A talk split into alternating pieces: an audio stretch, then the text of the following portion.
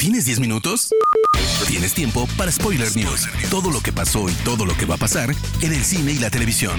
Tu dosis semanal de noticias, rumores e información imperdible sobre la industria del entretenimiento. Spoiler News.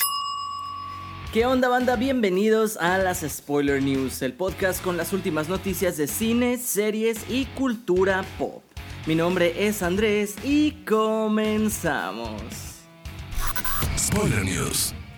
Tras una ceremonia virtual en 2020 y una aún marcada por la pandemia en 2021, los semis 2022 han marcado el retorno de las grandes fiestas para conmemorar la televisión.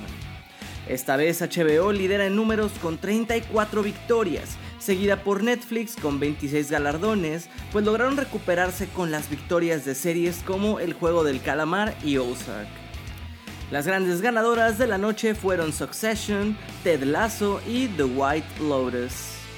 Algunas de las sorpresas fueron la victoria del caballo negro Lee Jong-jae como mejor actor de drama por El Juego del Calamar, considerando que competía contra Bob Odenkirk, Jason Bateman, Jeremy Strong, Brian Cox y Adam Scott. The White Lotus no perdió ninguna categoría en las que estuvo nominada. Zendaya siendo la primera actriz en ganar dos veces seguidas Mejor Actriz de Drama y además marcando la línea como la más joven en hacerlo.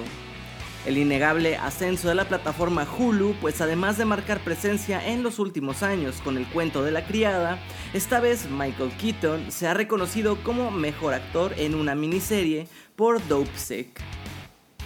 Una de las más grandes decepciones de la noche fue el hecho de que Better Call Saul sigue sin recibir ningún galardón a pesar de que históricamente ha obtenido 46 nominaciones.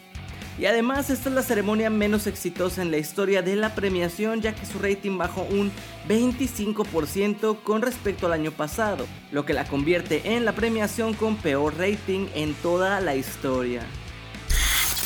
Después de darnos un espectáculo increíble con West Side Story, Steven Spielberg echa toda la carne al asador con The Fablemans, una película en la que nos cuenta su fascinación por ver y hacer cine desde que era un pequeño y el proyecto se ve bastante bien. El primer tráiler oficial nos da vibras muy de Cinema Paradiso y conocemos que la cinta protagonizada por Gabriel Lavelle, Seth Rogen, Paul Dano y Michelle Williams llegará para que acompañemos al pequeño Spielberg este 25 de noviembre. Cabe recalcar que la cinta tuvo un gran recibimiento en el Festival de Cine de Toronto. El director de La La Land, Damien Chazelle, regresa con Babylon, un nuevo musical que promete adentrarnos en los excesos y lujos de la época del cine de oro de Hollywood en los años 20. Con un elenco encabezado por Margot Robbie, Brad Pitt y Tobey Maguire, este último interpretando a Charles Chaplin, el proyecto ya tiene su primer vistazo. El primer avance está lleno de glamour, lujos y música, por lo que tal vez les pueda recordar a la cinta El Gran Gatsby de Baz Luhrmann, aunque los asistentes a la CinemaCon también la comparan ahora con Once Upon a Time in Hollywood. Esta semana el portal Variety reportó que tendremos una quinta entrega de la franquicia Karate Kid por parte de Sony Pictures. La historia seguirá los hechos de las últimas entregas y también de la serie Cobra Kai.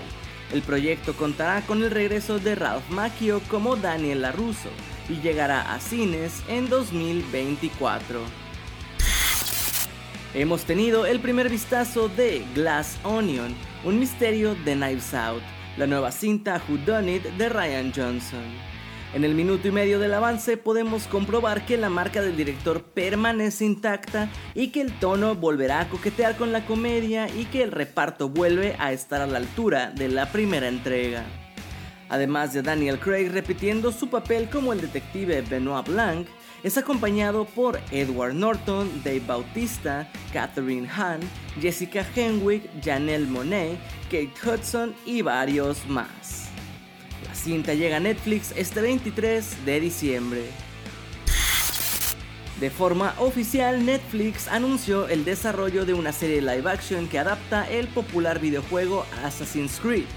Se desconocen por ahora los detalles de la trama.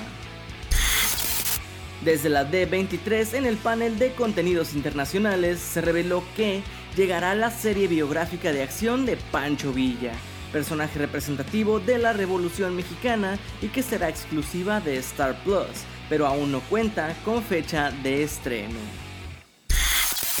Prime Video ha optado por no retomar Paper Girls para una segunda temporada. Con su serie de ficción basada en la novela gráfica de Brian K. Vaughan y Cliff Chang, buscaban un artefacto ochentero con aires de Stranger Things que explotara la nostalgia. Pero de hecho, Paper Girls consiguió buenas críticas tanto por la prensa especializada como del público. Sin embargo, los resultados en cuanto a cantidad de audiencia quedaron muy alejados de lo esperado. Prime Video nos ha dado la sorpresa revelando el primer avance y fecha de estreno de The Peripheral, nueva serie de los creadores de Westworld. Basada en la novela homónima de William Gibson, sigue a una mujer intentando juntar las piezas de su familia rota en un futuro cercano. Para ella, aunque es inteligente y ambiciosa, no parece haber mucho futuro, pero este le llama a ella a través de un dispositivo revolucionario. Chloe Grace Moretz encabeza la serie que llega el 21 de octubre y es acompañada por Jack Raynor, Gary Carr y Ellie Gorey. Sabemos que la temporada 5 de Stranger Things realmente no es el fin de la historia, ya que no solamente están preparando un nuevo spin-off centrado en el universo de Hawkins, sino también están preparando una obra musical, la cual será una coproducción de Netflix con Upside Down Pictures, la nueva compañía de los hermanos Duffer. Y para Sean Levi, productor de la serie, es el inicio de un universo cinematográfico de Stranger Things, ya que confirmó que, al estar trabajando de la mano con Kevin Feige, por fin ha aprendido cómo construir un universo cinematográfico cohesionado. Esto desde el punto de vista de producción y aseguró que está aprendiendo esas habilidades para aplicarlas al futuro de la serie de Netflix. Se ha confirmado oficialmente que el boxeador mexicano Saúl El Canelo Álvarez hará su debut en la actuación en Creed 3, cinta dirigida y protagonizada por Michael B. Jordan. Por ahora no se sabe si su participación sería en forma de cameo o si tendría un papel más influyente en la historia. Uno de los bombazos de la semana se lo lleva definitivamente el buen Keanu Reeves, pues Deadline reportó que una secuela de Constantine, la cinta de 2005, ha entrado en desarrollo, obviamente con Keanu a la cabeza del reparto, repitiendo su papel como el detective y exorcista de DC Comics. La cinta estará producida por J.J. Abrams a través de su productora Bad Robot. Spoiler News. Hermoso público, hasta aquí las noticias más importantes de esta semana. Recuerda que si quieres enterarte de todas ellas en tiempo real, puedes seguir Spoiler Time en todas nuestras redes sociales.